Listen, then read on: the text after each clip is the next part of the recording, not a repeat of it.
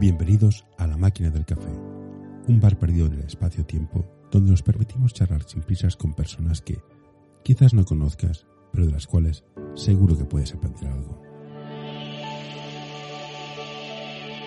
Hoy tenemos con nosotros a Hermana Álvarez. ¿Abogado? ¿Qué hace usted un sábado sin factura? ¿Qué, qué haces el sábado? ¿Qué hace un abogado un sábado? ¿Tiene fiesta? Ah, sí, claro, claro.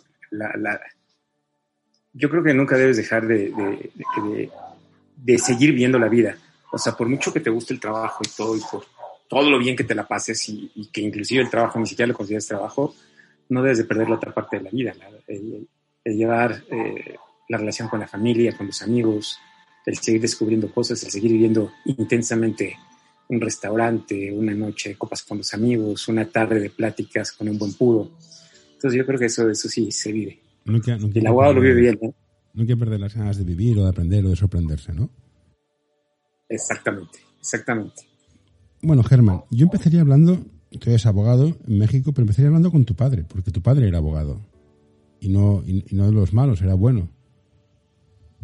¿Tú quisiste ser abogado por tu padre o ya te venía a ti de serie?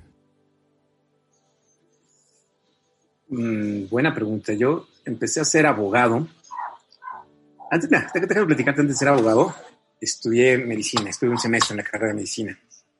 Inclusive en el, la preparatoria, en el high school, hice área 2, que es el área de químico-biológicos, y no el de humanidades como para derecho. Entonces yo hice químico-biológicos y entré a medicina. Hmm. Y la realidad es que ya estando en medicina, curiosamente, llevaba bueno, los mejores promedios de la carrera, pero llegaban los médicos que estaban en, en octavo semestre y te platicaban que era, estaba tan complicada la situación del internado rotatorio y que era, si no tenías relaciones estabas frito, todo, que me parí. Ayuda a mantener este podcast en anorta.com barra colaborar. Me apaniqué y decidí cambiarme a derecho. Y la realidad es que me gustaba, me gustaba, o sea, vamos, y le fui encontrando el sabor. Yo creo que a partir del tercer semestre, donde llevé obligaciones, yo creo que el mejor maestro de la historia de mi vida, Guillermo García Alcocer, el Morris, eh, excelente abogado, los mejores abogados que ha habido en el país, y nos aventamos unas dialécticas muy interesantes durante la clase, ¿no? Él decía que no iba a llegar, que siempre llegaba tarde a todos lados, que no iba a llegar ni a tiempo a mi funeral, y se me adelantó, en enero del año pasado, el 6 de enero se nos fue el buen Morris.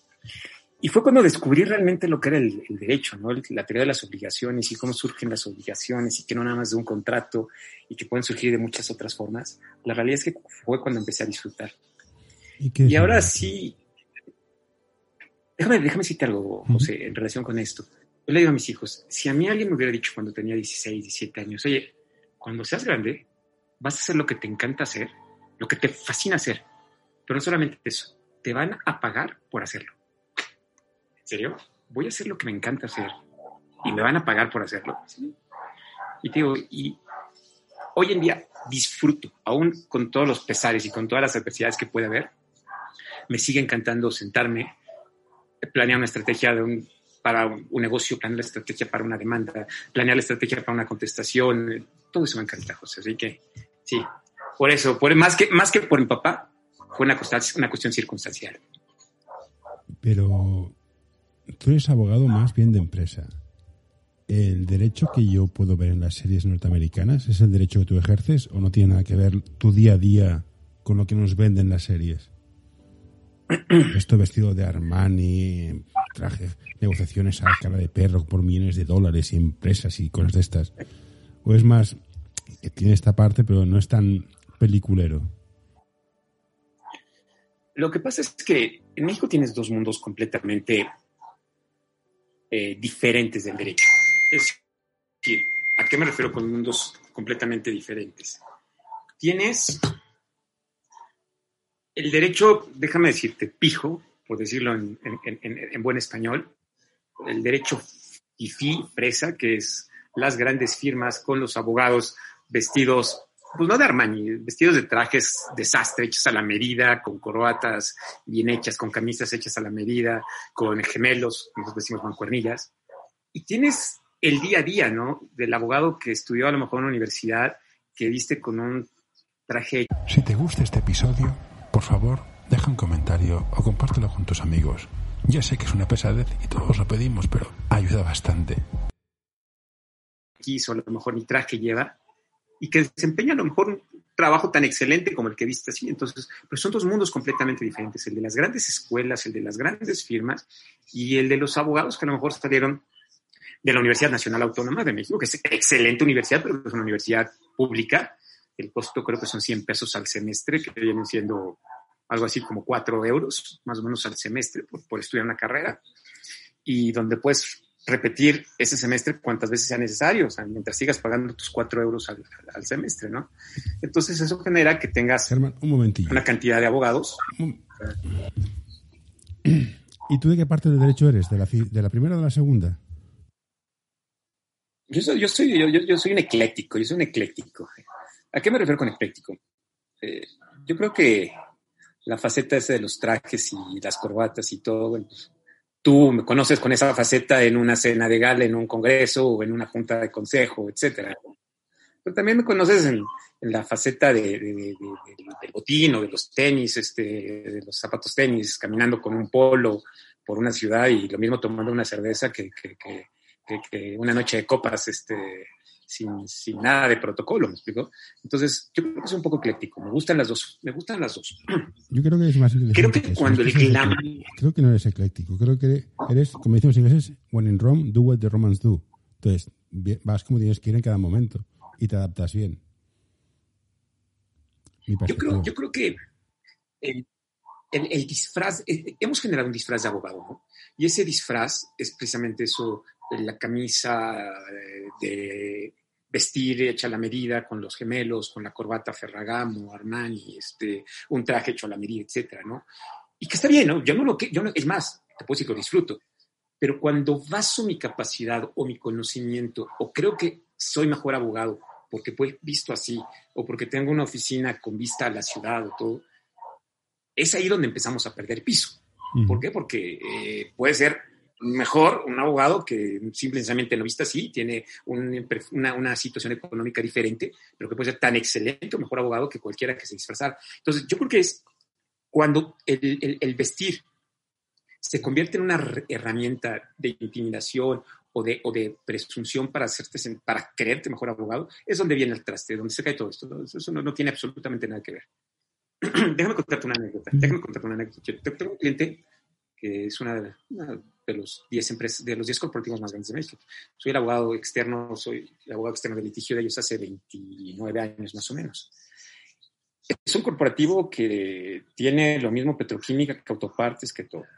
El abogado general del grupo, eh, suelo desayunar con él una vez cada cuatro meses, cinco meses para platicar cómo van las cosas. Y hace como cuatro años eh, llega Ramón me dice, perdón, llego tarde porque vengo del gimnasio y me di cuenta que no, traigo, no traía corbata, entonces subí por una corbata que tengo en la oficina y bajé a una cafetería donde desayunamos siempre, abajo de restaurante, abajo de, las oficinas. Y le digo, ¿y por qué? dices, como ya no uso corbata, tengo una corbata ahí para cuando tengo una junta. Le digo, ya Ramón, ¿sabes que yo vengo con corbata? Porque te voy a ver a ti, pero saliendo de aquí yo me quito la corbata y hace cinco años pactamos que nunca más nos íbamos a poner corbata, porque era un formalismo que queríamos cubrir, él conmigo y yo con él, ¿no? O sea, digo, pues, ¿no? y entonces nos acordamos, ¿no? corbata. Son formulismos, son modismos que se han implantado y a, ciertas reuniones has de ir de cierta manera vestido.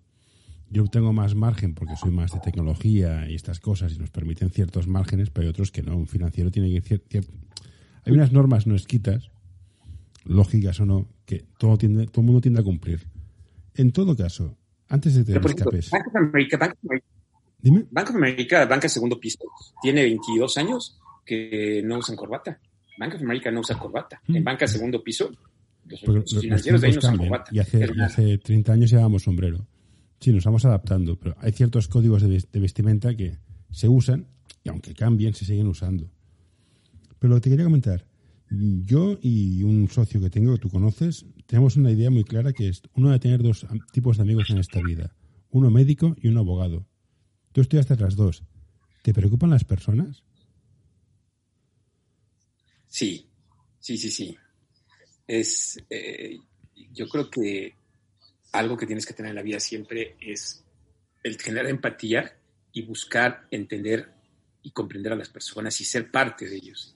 ¿Okay? Tú no puedes deshumanizarte. Es decir, mucho de lo que yo siempre he propugnado y a veces, a veces me topo con, con complicaciones en, en, el despacho con, con esto, es porque yo siempre he pensado que el mismo derecho tiene alguien que no tiene los recursos económicos a una buena defensa como el que los tiene. Y entonces eh, empezamos a ingeniar cosas hace muchísimos años que se rompía, que, que, se salían del protocolo de las firmas, ¿no? O sea, una gran firma, llegaba el cliente, se sentaba, lo atendía, si le cobrabas y, y que tuviera dinero y, y, fue un día hace 1997, 98, y dije, ¿por qué no recibimos tarjeta de crédito? Uf, se rompen los códigos de ética, el abogado no es un comerciante, no nada. Sí, pero si alguien llega y tiene que pagar 10, 15 mil pesos y no tiene dinero, ¿qué va a hacer? Contra toda la opinión de muchos de los colegas del, del colegio, dije, recibo tarjeta de crédito. Y hemos ido avanzando a contextos de recibo tarjeta de crédito y tengo planes en PayPal para que si tú necesitas atenderte y quieres estar conmigo, que el dinero no es un menoscabo. Sí, pero... Tienes planes a tres meses, seis meses. Hay una, una frase que has dicho que me, que, que me asusta un poco. El abogado no es un comercial. Esto sería cierto hace 30 años. Ahora, quien no sepa vender, lo tiene mal. No sé, no sé cuánto de esta frase es cierta a día de hoy en tu país, pero en el mío cada vez más y en todos los sectores. Tú puedes ser el mejor abogado del mundo, pero como yo no lo sepa, no te vendas, mm, cierras. Tienes, a ver, sí estoy de acuerdo y déjame acotar esto. Uh -huh. eh, tienes que saber vender. Lo que no tienes que caer es en ser un mercenario del comercio. Y a eso me refiero cuando... Eh, eh, y, el vender es una dinámica. El mundo, el mundo se cambió. Si yo me quedo como lo hacía mi abuelo, que también fue abogado, esperando que le llamara eh, mi abuelo fue asesor de Miguel Alemán, de Uruchurto. Miguel Alemán fue presidente de este país. Uruchurto fue el, regente, el alcalde de la Ciudad de México. Eh, y mi abuelo, colegas, compañeros de la, de la universidad, fue asesor de ellos, ¿no? Pero mi abuelo era un hombre que se quedaba en su oficina y esperando que le hablaran. Y cuando le hablaban, él hacía el favor de ir a atender un negocio, ¿no?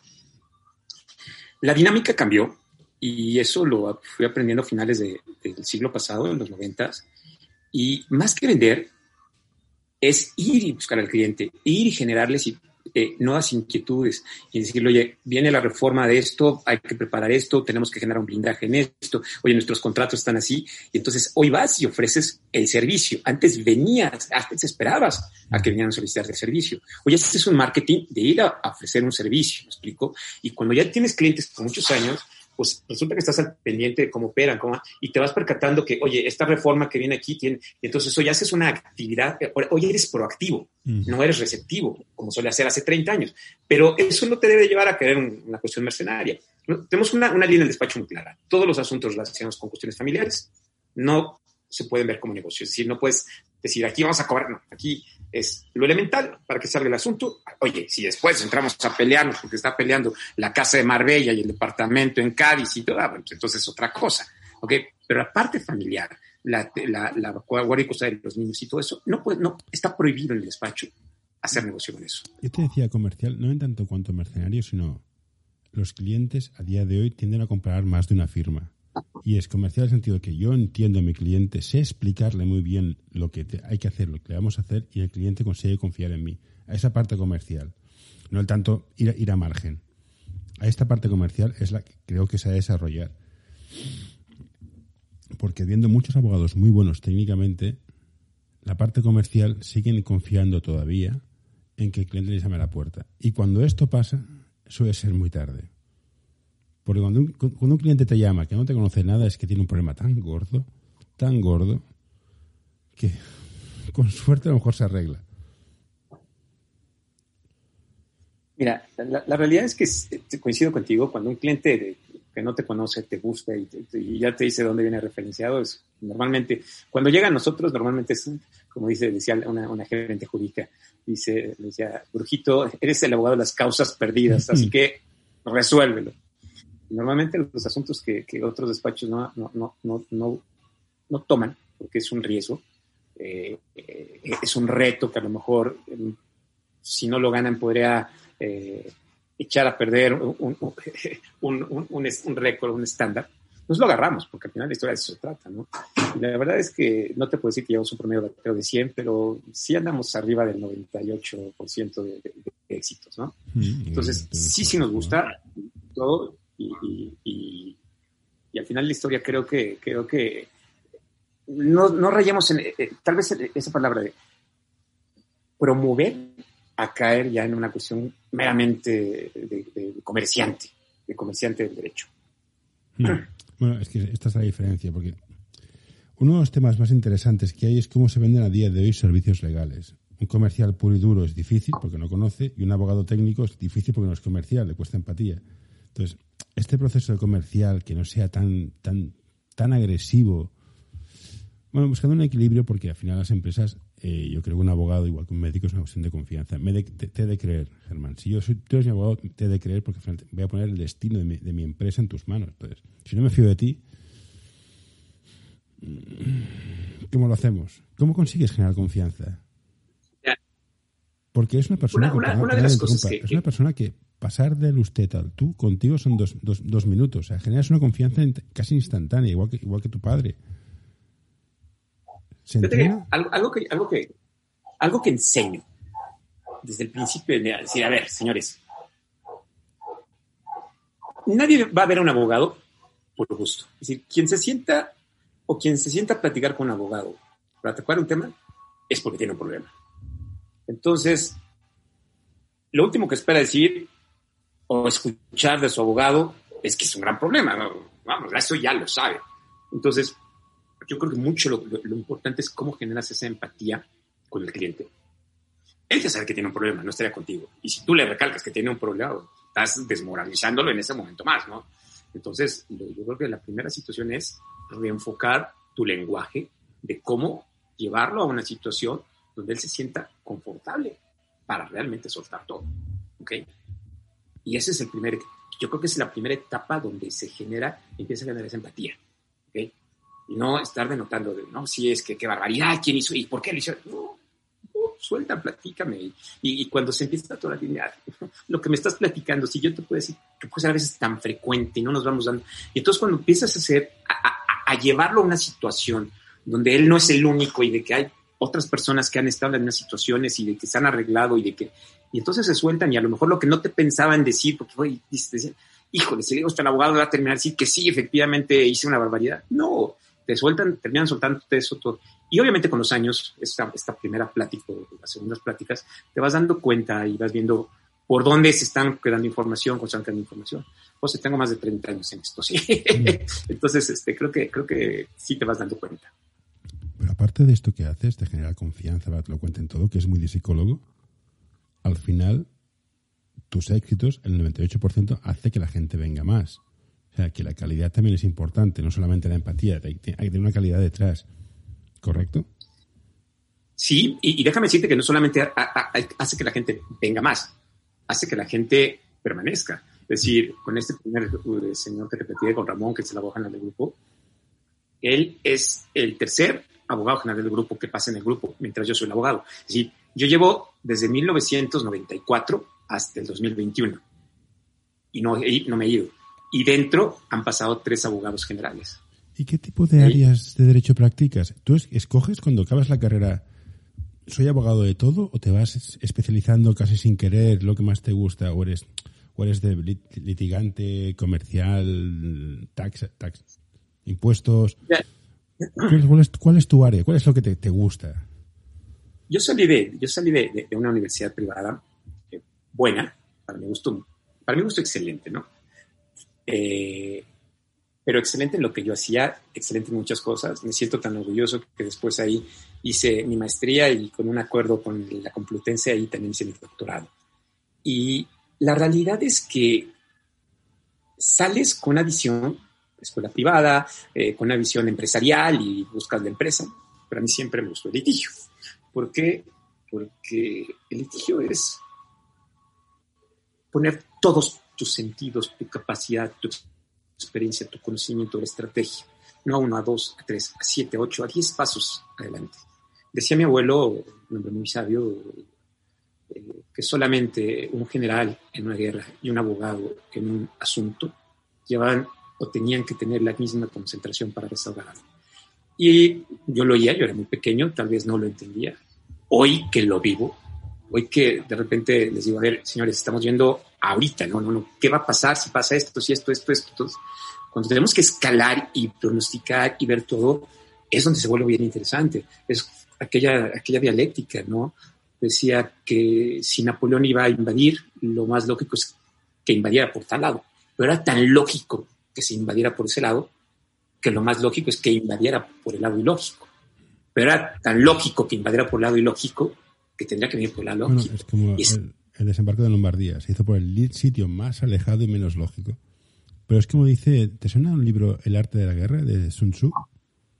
¿Mm? Pues es esto, las guerras se, ganan antes de empezar, que es lo que dice. Vas a tener todo, todo, todo planificado. Entonces, ¿te gusta el tema del litigio? ¿Qué tal la oratoria? ¿Eres fan de enseñar oratoria en los colegios? ¿Saberse expresar, que me parece fundamental?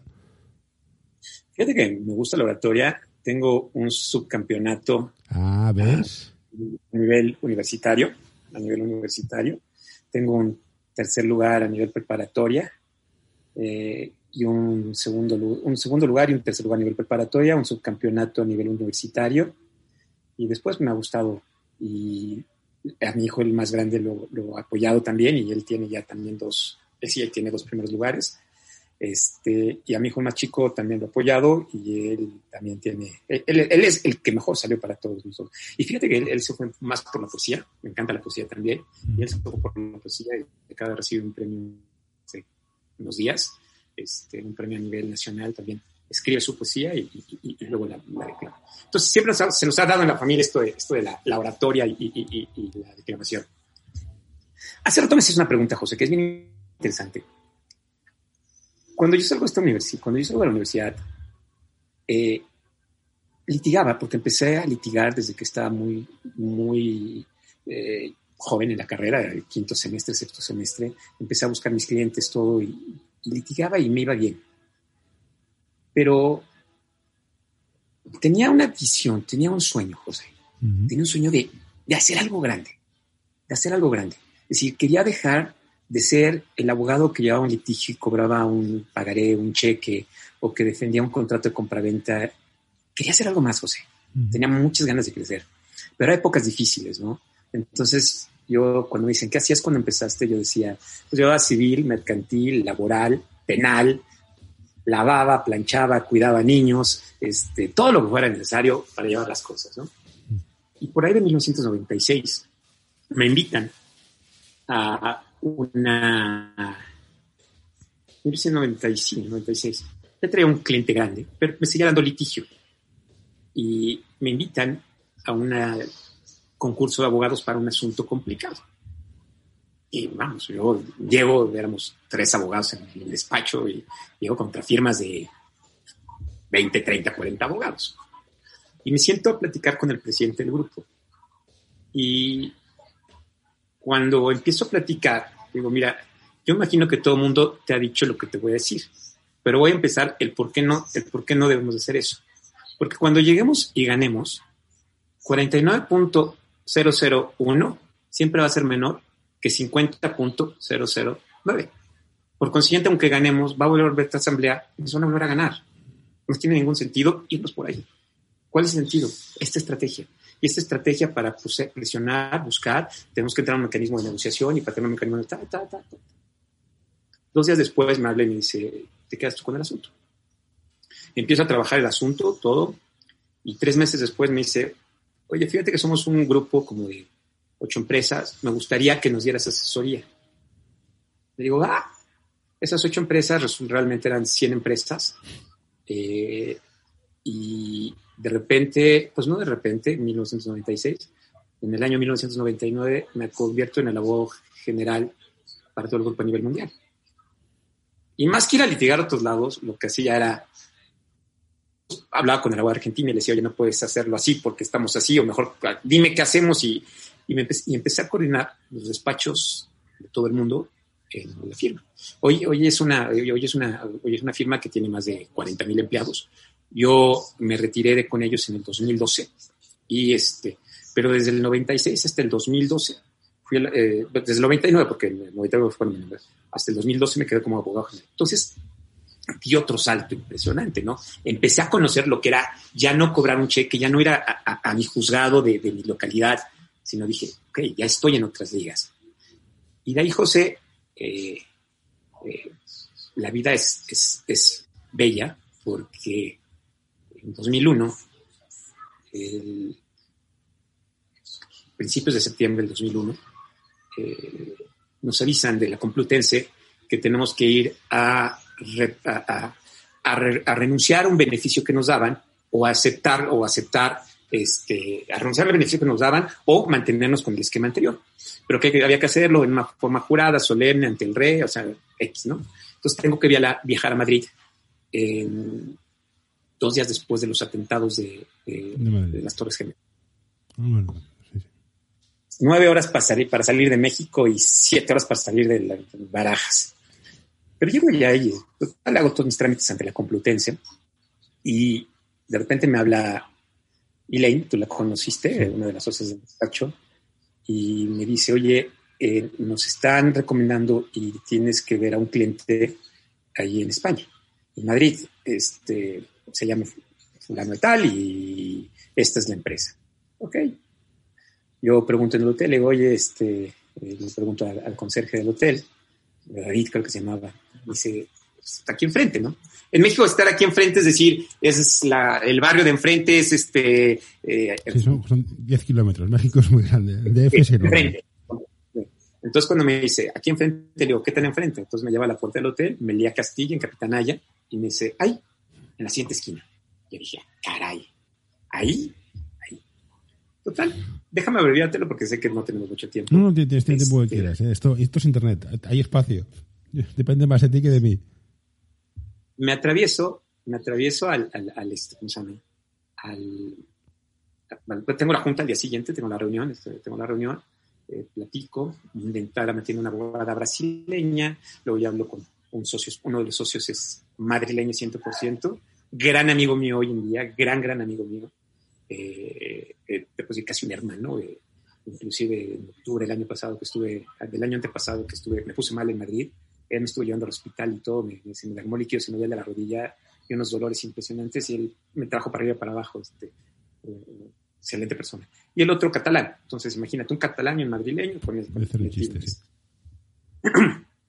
y no, no, no, yo creo, no sé cómo, qué, tanto vaya a salir esto, así que mejor evitemos nombres y marcas, ¿no? Sí. Pero resulta que, este, resulta que, que, aparte ya no hay confidencialidad, porque tiene muchos años, tiene, tiene X, ¿no? Pero en fin, eh, evitemos este, este, esta situación. Entonces me dicen que son dueños, son, tienen un software que han implantado, es un, un RP que han implantado en toda España, que el software es un software del norte de, de, de Europa y que este, quieren llevarlo a América Latina. Le dije, claro que sí, etcétera, ¿no? Está perfecto, que han hablado con los dueños del software y que eh, de entrada ellos no saben dónde está América Latina, que si es América del Sur, entonces como que les dijeron a los españoles, si quieres, hazlo. Dice, y si llegas a 9 millones de dólares en dos años, te compro la empresa. Total, se van. Este, empezamos la aventura en México y resulta que en menos de año y medio, dos años, estamos casi en los números. Cuando de repente, pues, a las personas del norte de Europa se les olvida que existíamos, que estábamos en México y este, se les olvida que estábamos en, que existía México y eh, de repente nos llega una notificación de uno de los gigantes de la tecnología y nos dice que tenemos 30 días para regresar todas las licencias y ta, ta, ta, ta, ta. Está bien, ¿no? Como que yo traigo un proyecto aquí, como que soy un simple revendedor y, y me empiezo a pelear con los gigantes de la tecnología. Y me toma tres años y ganamos el asunto. Mis clientes son extremadamente ricos hoy en día, derivado de ese negocio. Y a mí me generó un gusanito. Ya había salido de mi barrio, del juicio de, la corte de mi, de mi ciudad, y ya había empezado a explorar el nivel internacional. Luego llego a España y empiezo a llevar clientes españoles con asuntos en Estados Unidos y América Latina y me gustó. Y me gustó José. Y dije, no quiero regresar a ser nada más abogado de mi barrio. Y entonces aposté a iniciar algo en España. Y abrimos una firma, o abrimos, yo les decía, no es un despacho de, de mexicanos haciendo derecho español, es un despacho de mexicanos en España haciendo derecho mexicano.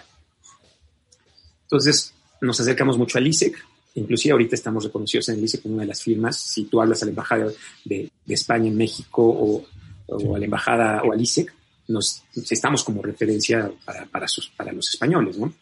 Y, este, y, la realidad es que dije, algo tengo que hacer. Y aposté a algo este, que era, abrimos la firma, la primera, la primera vez lo intentamos, que lo intentamos, o, mejor dicho, el inicio, lo hicimos con una abogada española, teníamos ahí en la calle de Serrano, eh, Villanueva, Villanueva y Serrano, hay, un edificio, ahí este, nos alquilaban un pequeño privado, y la abogada que nos apoyaba, la, la realidad es que hubo, una, hubo un momento que fue muy bueno. ¿De qué se trataba? nosotros íbamos y tocábamos la puerta en la Embajada de México, íbamos a, íbamos tocar la puerta en el ICE, íbamos a tocar. Y lo que, lo que pedíamos es que cuando hubiera un evento eh, de la Embajada de México, invitaban a los, a los empresarios del vino de La Rioja, para, entonces nos invitaban a nosotros. Y nosotros, nuestra, un poquito lo que hacíamos era resolver las dudas de los empresarios españoles. Oye, si voy a México, ¿qué tengo que hacer? Ah, pues, tienes que haber una sociedad o no tienes que haber una sociedad. Y hacíamos una, una, asesoría para, para ver si, era, si, si realmente el empresario estaba preparado para internacionalizarse y llegar a México. Y así empezamos, José. Y fueron muchas, eh, muchas ilusiones, muchas, no desilusiones, pero sí tragos amargos, porque había veces que, que tenía mis hijos chicos, cinco años y dos años, y viajaba y todo el mundo decía, ah, hombre, vas a Madrid, qué, qué felicidad. Sí, pero me iba tres semanas, teníamos un, piso ahí en, el barrio del Retiro en, Madrid, y la verdad es que te entraba la nostalgia, o sea, el, estar allá, y que muchas veces llegabas con cuatro o cinco reuniones y te cancelaban seis, o sea, y a veces llegabas con una y de repente tenías cuatro, ¿no? Entonces, sí eran momentos, fueron momentos complicados, difíciles, todo. Pero era empezar. Sí. De ahí. Cuesta empezar. ¿Y qué te parece la frase esta? Pobre México tan lejos de Dios, tan cerca de Estados Unidos. En el sentido de. ¿Sudamérica tiene el respeto que se merece? Frase célebre dicha por don Porfirio Díaz, presidente mexicano que estuvo 30 años en el poder. 30 años.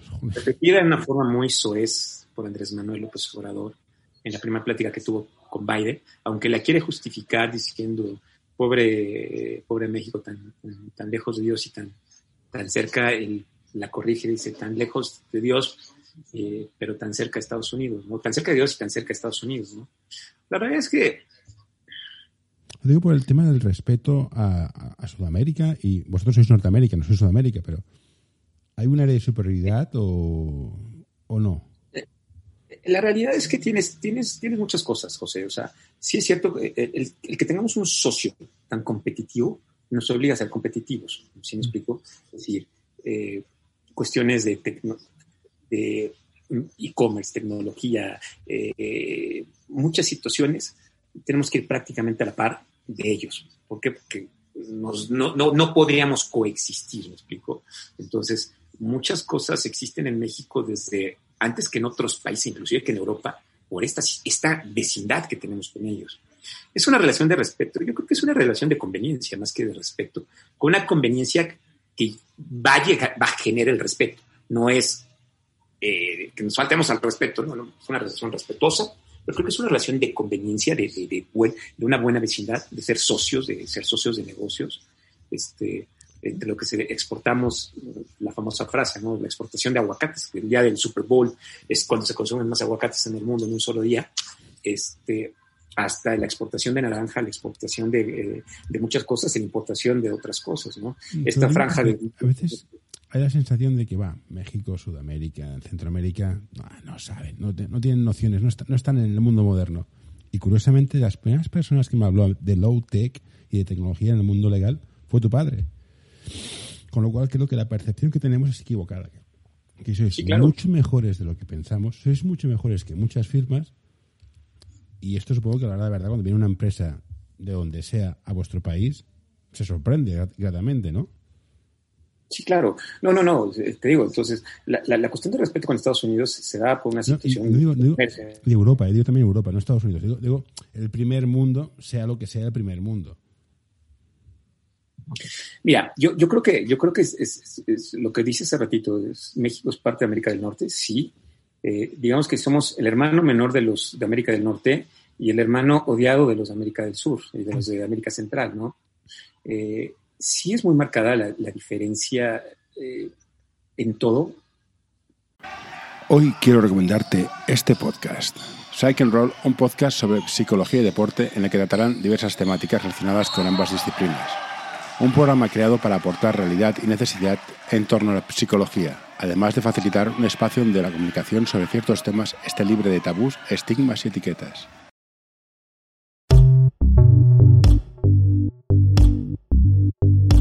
L'Associació Catalana d'Entrenadors i Entrenadores de Bàsquet dona suport a iniciatives que, com aquest podcast, treballen per millorar la formació, suport, acompanyament i promoció dels entrenadors i entrenadores de bàsquet. Vine a conèixer-nos a acep.es. Som com tu.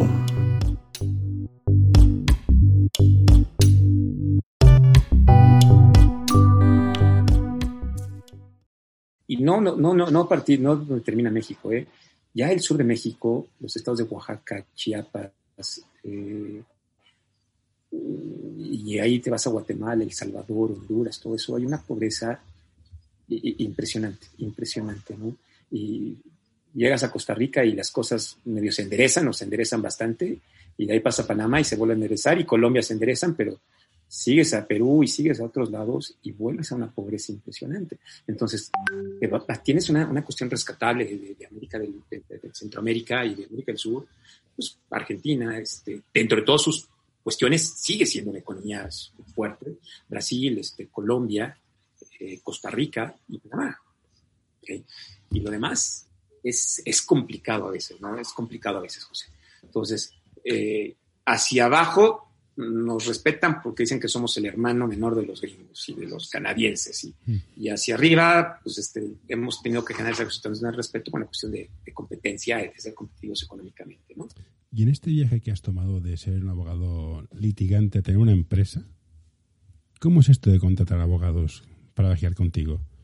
A mí me dijo una vez un abogado, que es el que me, inició en el, esto del mundo legal, Carlos Manovén, supongo que te suena, que si quieres ir lejos, ves solo, que si quieres ir, que si quieres ir rápido, ves solo, que si quieres ir lejos, ves acompañado.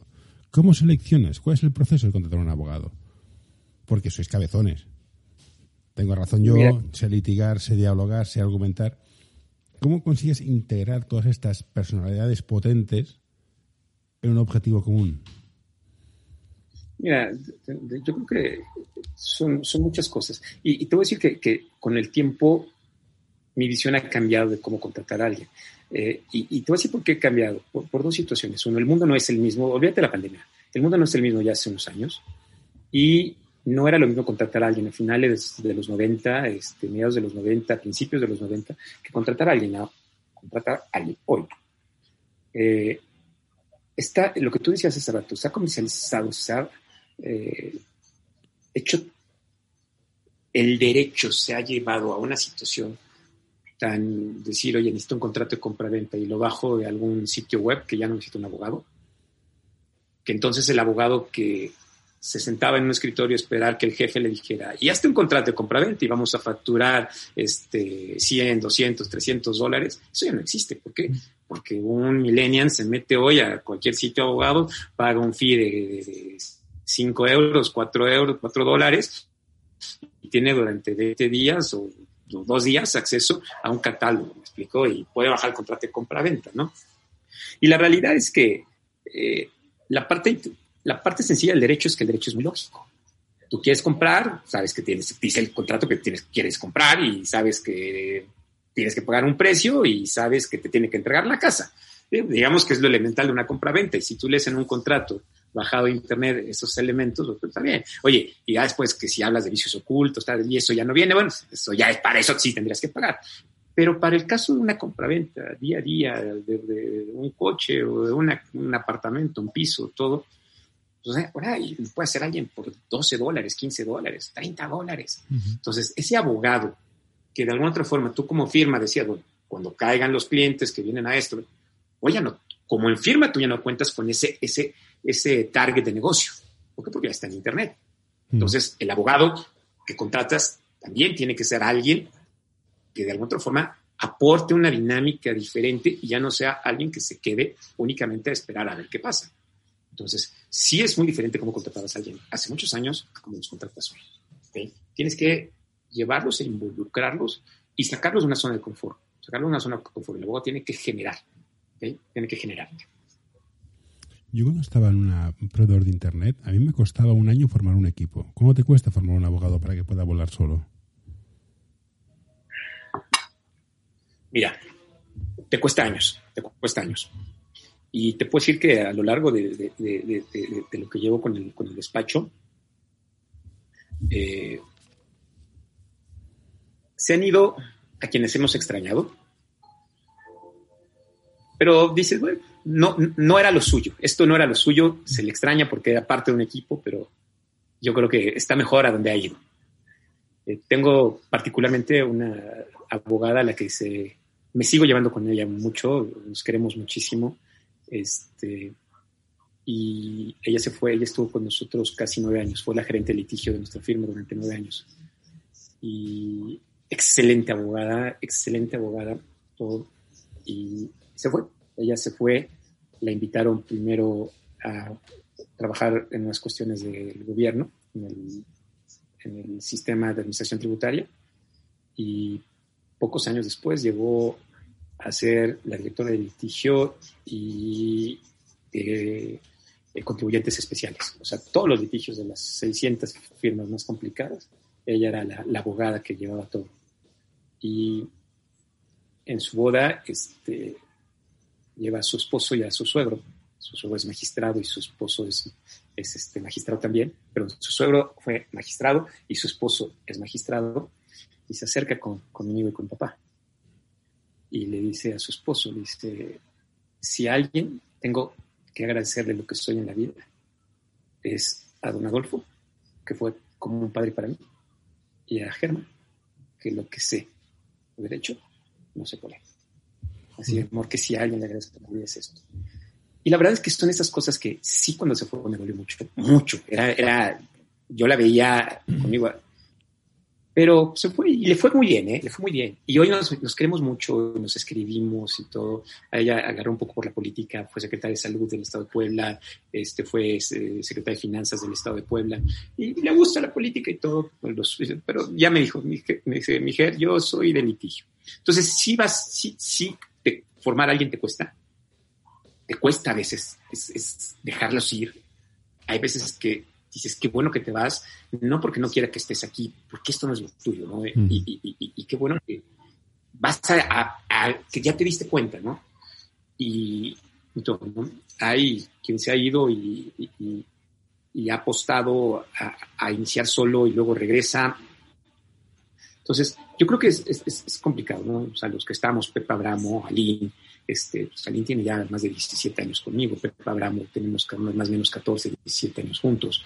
Este, bueno, mi padre y yo tenemos desde el, bueno, ya, eh, aunque ella está retirado, pero estuvimos juntos casi 20 años. Entonces, han sido relaciones bastante duraderas. Y y, imagínate, se acaba el mundo, nos morimos todos, Dios existe y te dicen, ostras, Germán, tú eres muy buen abogado, te damos a escoger, ¿qué quieres ser, el abogado del diablo o el abogado de Dios? ¿Qué escogerías? Ser mediador, ¿no te parece?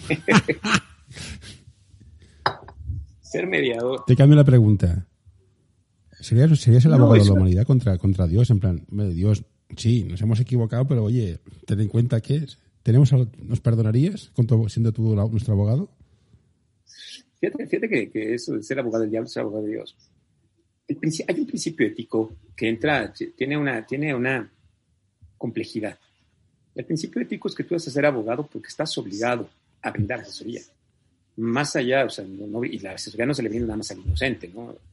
O se le brinda al que no debe, o se le brinda al, que es bueno, ¿no? Para eso, ganar un juicio del que no debe, o ganar un juicio del que es inocente, pues cuál está el reto, ¿no? Y más allá de un reto, es una obligación moral.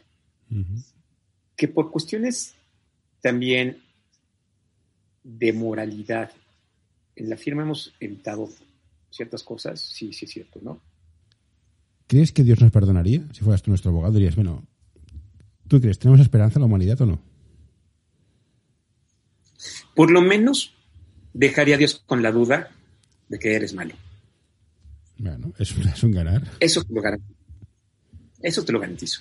No sé si te crea que eres tan bueno como lo eres, pero sí estoy seguro que se quedaría convencido de que no eres tan malo como decían que eras.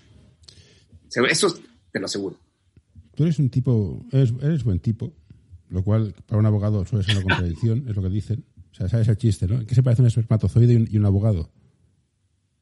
¿En qué se parece qué? Un espermatozoide y un abogado. No sé. En que uno de cada tres millones se convierte en persona.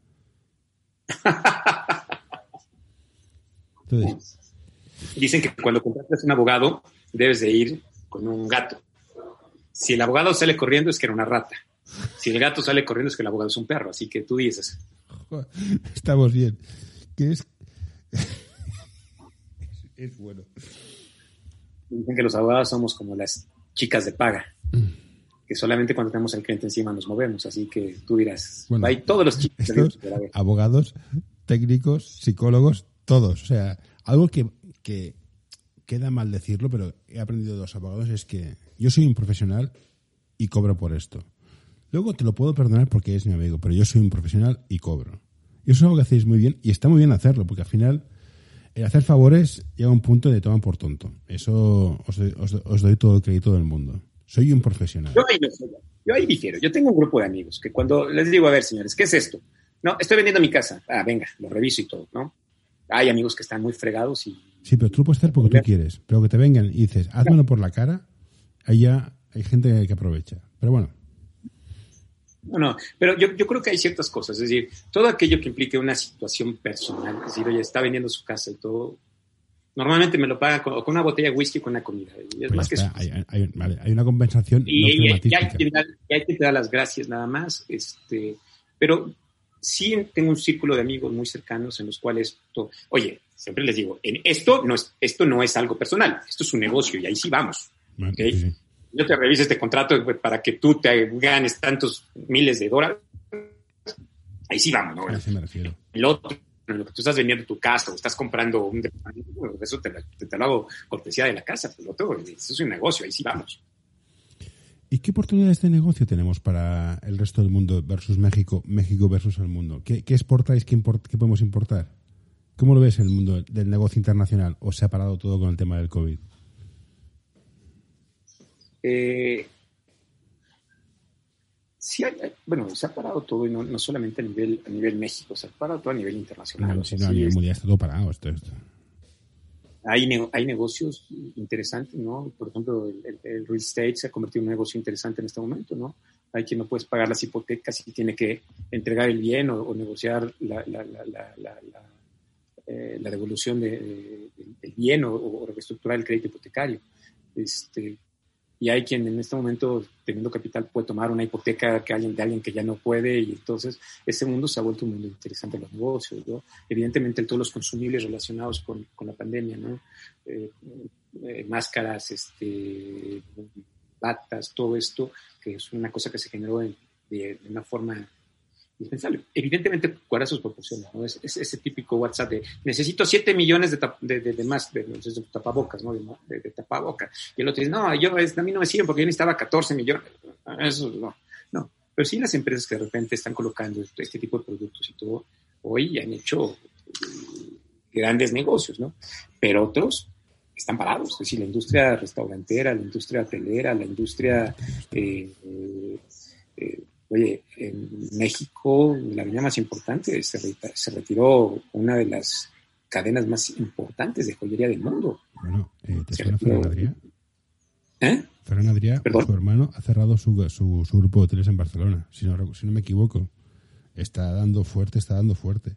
¿En México tenéis ley de segunda oportunidad o la posibilidad de declararte en bancarrota y empezar de cero? ¿Existe esa posibilidad? Existe el concurso mercantil. Lo que pasa es que es algo. De manera. Hostia, tengo una empresa, me han obligado, el, gobierno me ha obligado a cerrar y no puedo pagar, tengo que cerrar. ¿Hay alguna alternativa para reconducir todo esto y volver a salir? ¿O es mejor cerrarlo todo y empieza de cero o vas a tener que pagar? ¿Qué le dirías a una persona que, tiene una cadena de hoteles y dices, es que tengo que cerrar porque me obligan a cerrar y no puedo pagar? Mira, no, es tan, tan, sencillo, o sea, realmente tienes que entrar todo en un proceso de, concurso mercantil. El concurso mercantil entra todo un instituto de especialistas que toman el control de la empresa y tratan de renegociar todos los créditos y tratan de reorientarla. Y si efectivamente ya no se puede, entonces se declara en quiebra. Luego viene la parte interesante de saber si esa quiebra es una quiebra fraudulenta, es decir, que realmente ya no se pudo porque se llevaron todo el dinero, realmente no se pudo porque a pesar de estar bien manejada, siempre sencillamente las cosas no dieron. ¿no? Y eso es lo que de alguna otra forma eh, entra. Tiene esos factores bien interesantes, ¿no? Tienes el empresario que se ha negado a morir y que va a luchar hasta las últimas y no concibe eso tienes el empresario que ni siquiera ya quiere apostar a la quiebra. O sea, se acabó, bajó la cortina, como decimos en México, bajó la cortina y se retiró. ¿no? O sea, y eso es un problema generalizado en todo, todo eh, Latinoamérica. Es, eh, esto, o sea, tenemos al día, a la semana pasada había más de 17 mil restaurantes cerrados en México. Tenemos, hay una cantidad, lo, lo, platicaba ayer en la Junta de Consejos, ¿no? La cantidad de firmas que únicamente llevaban litigio, ha cerrado. Si no puede una firma que lleva litigio tener un año sin tribunales. ¿Los juzgados no hacen juicios telemáticos? Aunque sea. No. Un año hemos cerrado. Entonces, ¿sabes cuánto? Yo tengo un amigo que nos está apoyando pero evidentemente, vuelvo a lo mismo, la nueva, estructura, la nueva estructura del despacho es, los abogados llegan, llegan, al despacho y cobran en la de litigio una parte muy básica y todo lo demás va eh, con un fee en el avance del negocio. Entonces, si se presenta la demanda, en cuanto el cliente paga, cobra de ahí un porcentaje, en cuanto se salvan pruebas, cobra un porcentaje, cuando se cita sentencia, cobra un porcentaje. Entonces, el abogado va empujando los asuntos y va cobrando sus fees más su parte básica la parte básica es una parte muy básica, pero está, muy, está muy orientado así para no dejar que la gente caiga en zonas de confort. Ah, pues a mí no me interesa, yo cobro cada mes, pase lo que pase, ¿no? Entonces, la realidad es que no, también es cierto que no hay asuntos porque no le puedo ofrecer al cliente nada. Si el tribunal fiscal está cerrado, si el tribunal, los tribunales federales están cerrados, si los tribunales de la Ciudad de México están cerrados, ¿cómo le dices que empiezas una demanda? ¿O cómo empiezas un juicio? Mm. ¿Y qué le recomendarías a un empresario de la hostelería? ¿Cierra? ¿Aguanta? Supongo que es difícil. La, pregunta Yo creo que es complicada. A ver, depende, mucho. Depende mucho, depende mucho, este, José. Hay, cosas que dependen mucho de, lo, que estás hablando, ¿no? Es decir, el empresario que juega a ser hotelero y tiene un hotel con 20 habitaciones en Playa del Carmen, este, y es un hotel boutique, pero no tiene más, prácticamente está muerto hace seis meses. Oye, cadena hotelera, este, pues entras en la primera situación, vamos a la reestructura financiera. Entonces, eh, lo que va del año pasado, hicimos dos reestructuras de, cadenas hoteleras fuertes, pero entramos a todo ese tema, ¿no? a ver, eh, ¿cuánto tiempo vamos a, a, dejar de pagar intereses o cuánto tiempo vamos a dejar de pagar amortizar capital y únicamente intereses, etcétera. ¿Qué hacemos? Reestructuramos todo y eh, tiempos de referencia, etcétera. Todo, ese, todo eso es algo de lo que hacemos. Entonces depende mucho de qué empresario te estás hablando, ¿no?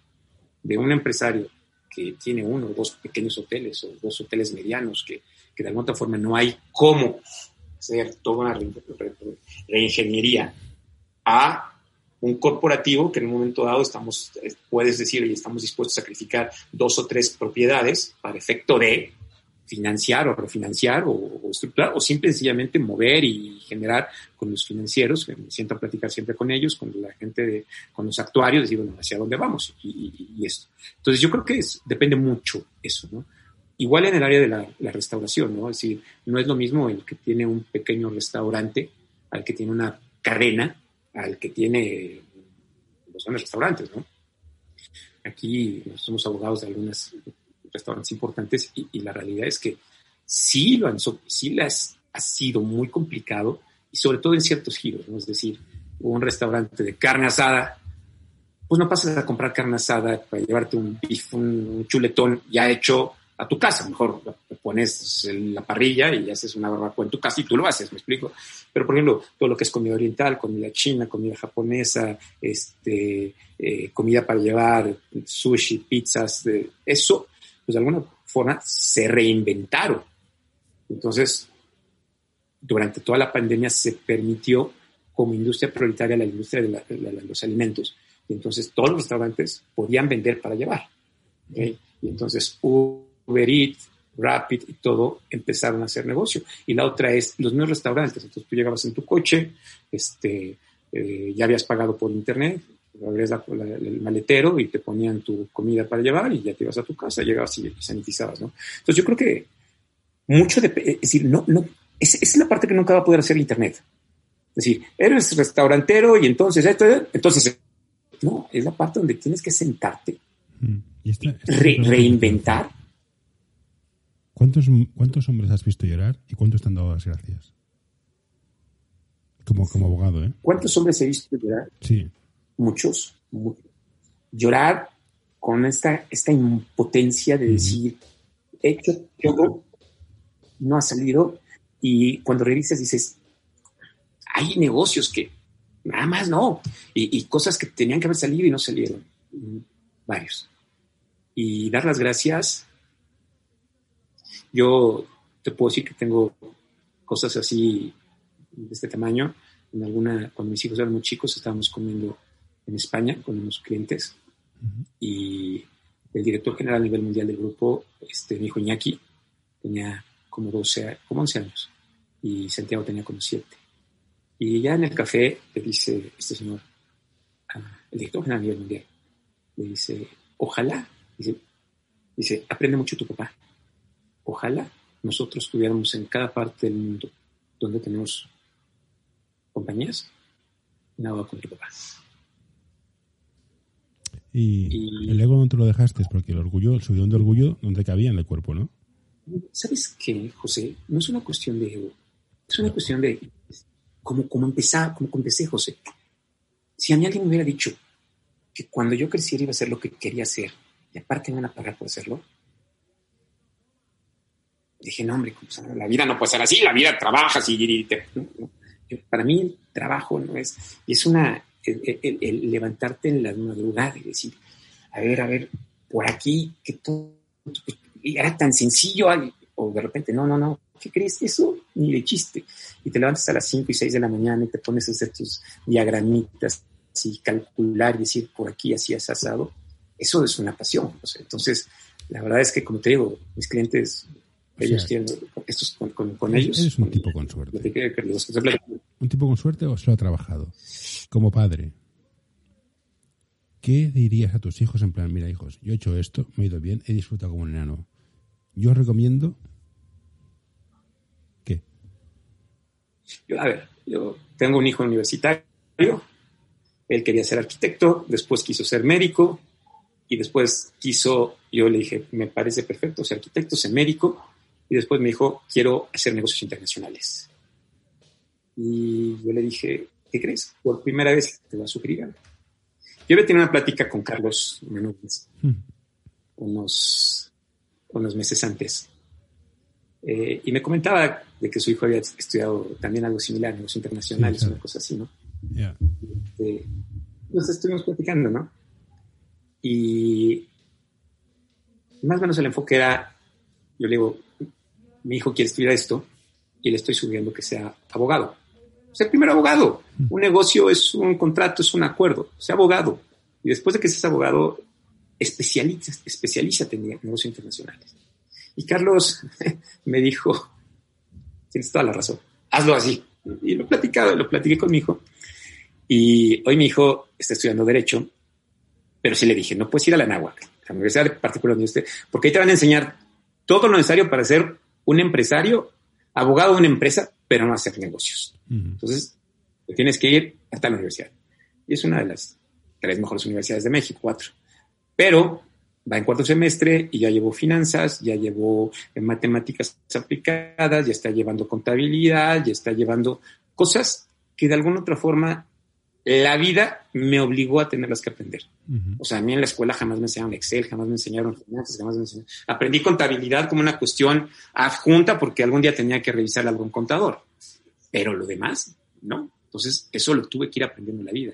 Entonces dije, qué mejor que te puedas sentar en una aula y entiendas que esto era valor presente una cantidad y entonces le puedes decir a un cliente, mira, nos conviene más cobrar ahorita esto a que llevarnos un litigio y cobrar eso en 10 años. Entonces, ese, ese tipo de, hacer números, todo. Entonces, hoy, entonces me hizo caso, le está gustando demasiado el derecho y me dijo, oye, Pai, si me dijo lo le dije, no, no, no, no, no, no. Primero, tendrás que hacer muchas cosas como trabajar con Carlos en España, como trabajar con Gilberto en Italia, como eh, eh, Iñaki se lleva bastante bien con Gloria y, con Leticia. Este, es, muy interesante. Este, luego, pues, tendrás que hacer muchas cosas antes y trabajar aquí en México con algunos amigos antes de querer hacer lo mismo que yo hago. Porque al final la historia es, es eso, ¿no? Tiene que volar y ya cuando vuele, tiene que, si quiere regresar conmigo, bienvenido. Y si no, tampoco se trata de eso, ¿no? Y el chico, perdón, y el chico es más creativo. ¿Qué le dije al chico? Lo que, lo que él quiera. Y el chico este, quiere, quiere estudiar cine y acaba de ser aceptado en una de las universidades más enfocadas a eso aquí en México, que se llama Centro. Lo aceptaron ya y entonces va a estudiar este, cine y televisión. Y este, tiene ambos. El, el grande tenía 80% de beca en la NAWAC este, por, entre calificaciones y, concursos. Eh, hay muchos, cada vez que van a un concurso interuniversitario eh, la, o escolar, la universidad les, va dando puntajes para becas. Entonces el grande tenía 80% de beca. Me dijo, papá, si quieres me voy a la náhuatl. Le dije, no, pues vete al ITAM. O sea, y todo. Y ellos saben que el 50% de la beca es para ellos y el 50% de la beca es para mí. El grande, el chico ahorita tiene 100% de beca y este, y en la náhuatl y me dice, va, puedo estudiar en centro. Le dije, pues hagamos el esfuerzo, ¿no? Hagamos el esfuerzo y están estudiando lo que quieren en la escuela que quieren. Vale. Y yo recuerdo haberte conocido la primera vez en Bolonia, sí, en Bolonia, en un antro que hacía un calor horroroso, en una mesa, y me dijiste una cosa que espero que la cumplas. ¿Cuándo harás el camino de Santiago? Próximo año, José. Y ya estoy preparándome. Tengo, tengo dos meses preparándome. Tengo dos meses haciendo spinning, bicicleta, porque quiero hacer el Camino de Santiago, la parte grande desde Francia. Son mil, mil, mil, trescientos kilómetros, me dijiste. Sí, es, largo, sí. Este, pero lo quiero hacer en bicicleta. Este, y llevo ya dos meses preparándome porque lo quiero hacer a finales de julio del año próximo. Ya cuando no haga tanto calor, cuando esté un poquito fresco, fresquito, con la idea de hacerme 25 kilómetros por hora y a un día a lo mejor andar 8 horas porque me apeteció. y a lo mejor... yo, lo hice andando, en bici no lo sé. No sé cómo es en bici. Bueno, pues, pues cuando lo acabes nos veremos y comentaremos las etapas, los sitios, los lugares, la gente. Esto no, no cuando lo acabe, no cuando lo acabe, porque tú prometiste en esa, en esa cena que tuvimos, en, en, en esa logia, porque era una logia la de, donde cenamos ahí en, en Bolonia, este, eh, prometiste que me vas a ayudar a hacer la ruta, ¿no? Yo sí. Entonces, sí. Yo, conozco de Astorga a Santiago, esa parte que yo hice. Yo hice 250 kilómetros. Y disfruté. Pero bueno, no. Me, me, me, dicen mis hijos que es que lo hacemos contigo. Le digo, no, no, no, esto, esto, vamos a hacerlo, vamos a hacer juntos después un fragmento, ¿no? Pero hay esta parte más allá de cualquier religión, más allá de... esto es un contexto de encontrarte contigo mismo. Y es un contexto donde, lo que te dije, José, yo, más que suerte, tengo que ser agradecido con la vida, porque eh, la, la suerte, si no sabes lo que tienes que hacer y no sabes cómo hacerlo, de nada te sirve, ¿no? Porque puedes ser muy afortunado. Y cuando la fortuna se presenta y no sabes qué hacer, te lo dije al principio, ¿no? Cuando empecé era el juicio de mi barrio en el juzgado de mi ciudad y quise volar. Y hoy me conoces y ves todo lo que hago y lo, que hacemos. Y creo que hay mucho que agradecer. Mucho que agradecer. Hubo suerte, sí, el saber lo que se tenía que saber, el haber podido estudiar, el haberme, no sé, hay muchas cosas que agradecer. Y este, este proceso de esos 1300, 1200 kilómetros son solos, son solos y con esa idea de... Yo lo he hecho, Germán, no te voy a decir lo que es. Ves y vívelo. Ya me contarás. Yo te dije que yo lo repetiría. No, no, no voy a insistir más en ese tema. O sea, cada cual es como es, cada cual tiene su visión. Ves, vívelo, disfrútalo y cuando vuelvas nos hacemos unos whiskies y hablamos del viaje. Por último, para cerrar, ¿qué servicios puedes ofrecerte una empresa para ya cerrar y hacer la parte más de marketing? ¿Das soluciones integrales? ¿Qué, vamos, ¿qué hacemos? Realmente lo que, siempre hemos dicho, usábamos una palabra que hoy ya no está de moda en México y es la contrasta es mal vista, ¿no? que era la palabra outsourcing. Hoy lo que, lo que estamos haciendo es la externalización de un área legal. Entonces, una, una empresa no tiene por qué tener un, un corporativo jurídico internamente. Vamos, es un costo innecesario. Entonces, lo que necesitas es una firma que te puede estar resolviendo el día a día en temas legales, en temas jurídicos, generarte una infraestructura legal, que es algo que pocas empresas apuestan, ¿no? Entonces, de repente traes empresas este, medianas, o a los grandes corporativos es muy claro que lo que tenemos ofrecido, porque en esos grandes corporativos sí hay un área legal donde los trabajos son muy precisos, ¿me explico? Pero otras empresas medianas, aún internacionales, pero empresas medianas, sí te conviertes en un asesor legal desde temas de propiedad intelectual, este, migración, inversión extranjera, eh, competencia económica, eh, la misma situación societaria, etcétera, ¿no? Entonces, todo eso lo hacemos en el despacho, ya sea directamente cómo ciertas cosas se externalizan, ¿no? Toda la, la, parte penal es, es, externalizada 100%, eh, algo de la parte de inversión extranjera también se externaliza, eh, eh, y todo lo que es fe pública, etcétera, ¿no? Notarios, lo, lo externalizamos. Pero la mayoría de las cosas... Si te gusta este episodio, por favor, deja un comentario o compártelo con tus amigos. Ya sé que es una pesadez y todos lo pedimos, pero ayuda bastante lo hacemos dentro del despacho. Entonces, ¿qué es lo que hacemos? Decirle, oye, tú, no, tú dedícate a hacer lo que sabes hacer y deja que yo me preocupe en hacer toda la estructura. Y buscamos que, que sea una inversión. porque Porque normalmente si no tienes una infraestructura legal, es decir, contratos para proveedores, contratos para clientes, el, tu costo de administración de los contratos se vuelve enorme.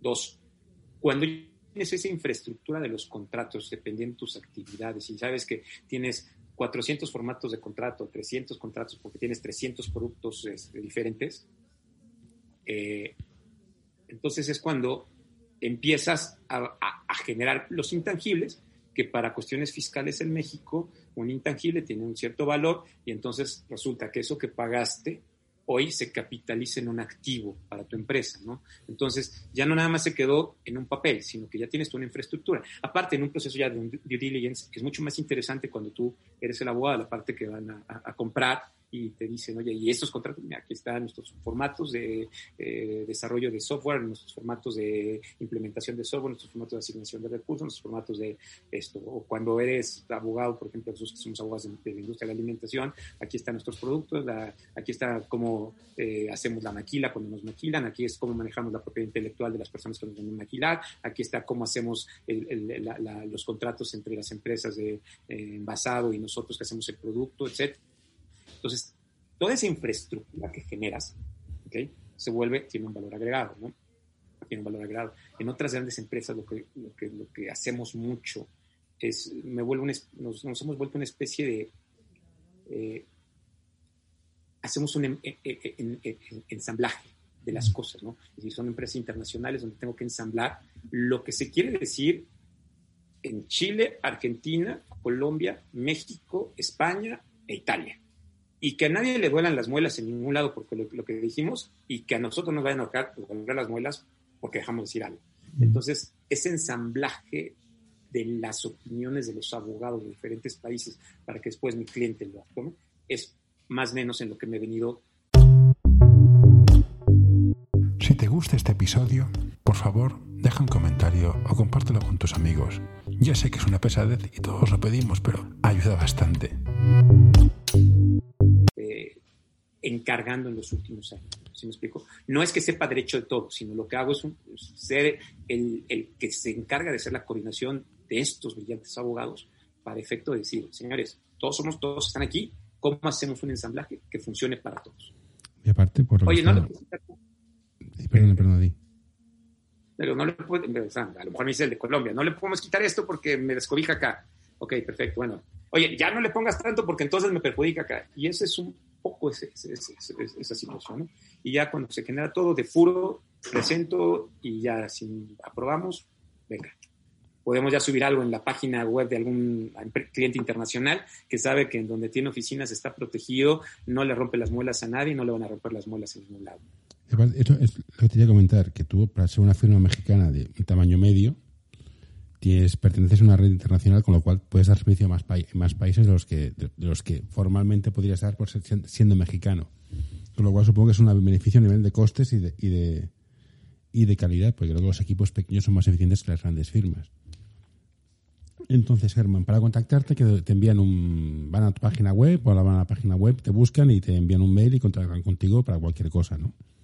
¿O cuál es tu sistema preferido de contacto? La realidad es que por cuestiones de seguridad de nuestro país, sí siempre los clientes los recibimos por referencia. Es decir, así que alguien se meta a la página web y nos busque, no, realmente la página web o, cuando van a la página de Pragma, eh, muchas veces pues, ya nos contactaron, ya platicamos con ellos, vienen recomendados por tal, y van a buscar o van a, validar que lo que les platiqué o todo, y perfectamente, ni me siento agraviado, mal harían en no saber con quién, con quién van a estar, ¿no? Entonces, eh, pero buscamos siempre que venga referenciado por alguien. Buscamos siempre que venga referenciado por, alguien y no caer en una situación de, alguna cuestión de, acuérdate que son, este, todo lo que es el, sur de Estados Unidos y México y países hay mucho, y en Europa también, el tema de, blanqueo de capitales y lavado de dinero y, todo eso es un tema muy delicado, muy, delicado. Entonces, este, en, eso, en eso siempre estamos muy, muy prudentes. Pues no, Germán, muchas gracias. Ahora voy a pulsar el botón de parar grabación. Eh, ha sido un placer. Eh, cuídate, pulsa el botón de parar y espero verte pronto. Hey, what you doing there? Get away. No, no, don't you touch that. No, don't you pull that plug. No, hey, hey, nurse, nurse. Uh, all right, I'm done.